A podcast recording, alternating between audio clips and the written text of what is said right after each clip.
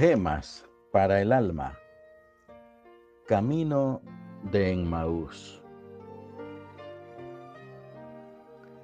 Aquel mismo día, dos de los discípulos se dirigían al pueblo de Emmaús, a 12 kilómetros de Jerusalén. En el camino iban hablando de la muerte de Jesús. Apenas se dieron cuenta que alguien se les había acercado y caminaba con ellos. Era Jesús mismo, pero Dios no quiso que lo reconocieran enseguida. ¿De qué están hablando y por qué están tan tristes? Les preguntó. Se detuvieron. En el rostro de aquellos dos hombres se reflejaba el inmenso dolor que los embargaba. Uno de ellos, Cleofas, le dijo, al parecer eres la única persona en Jerusalén que no sabe lo que ha estado pasando en estos días. Camino de Emmaús. ¿Cuándo y cómo llegó?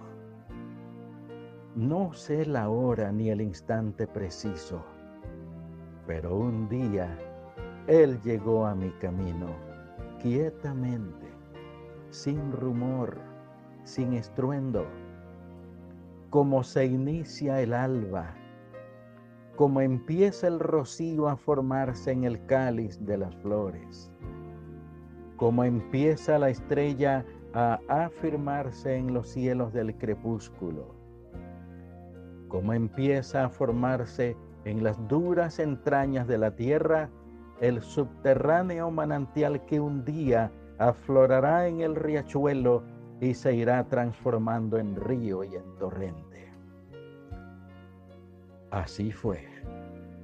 Entre el polvo de mi sendero abrupto y solitario apareció, no sé cuándo ni cómo, y silenciosamente se colocó a mi vera.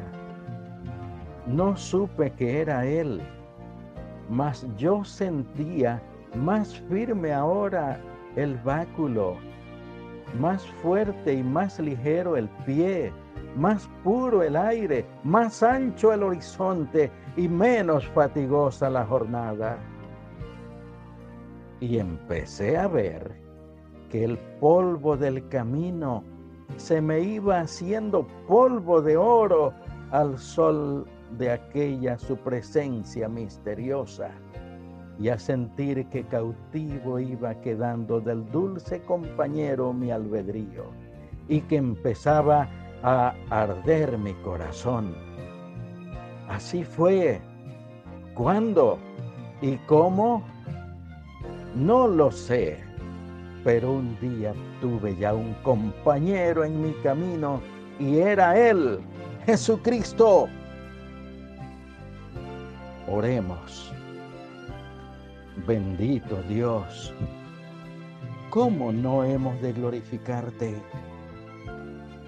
Todo cambia cuando llegas a nuestro camino. Cesa el mal y se multiplica el bien. Y sobre todo, la gloriosa fe, tu palabra eterna, la comunidad eclesial, la sublime esperanza. Todo esto lo tenemos desde tu llegada a nuestras vidas. En el nombre de tu Hijo Jesús te glorificamos. Amén.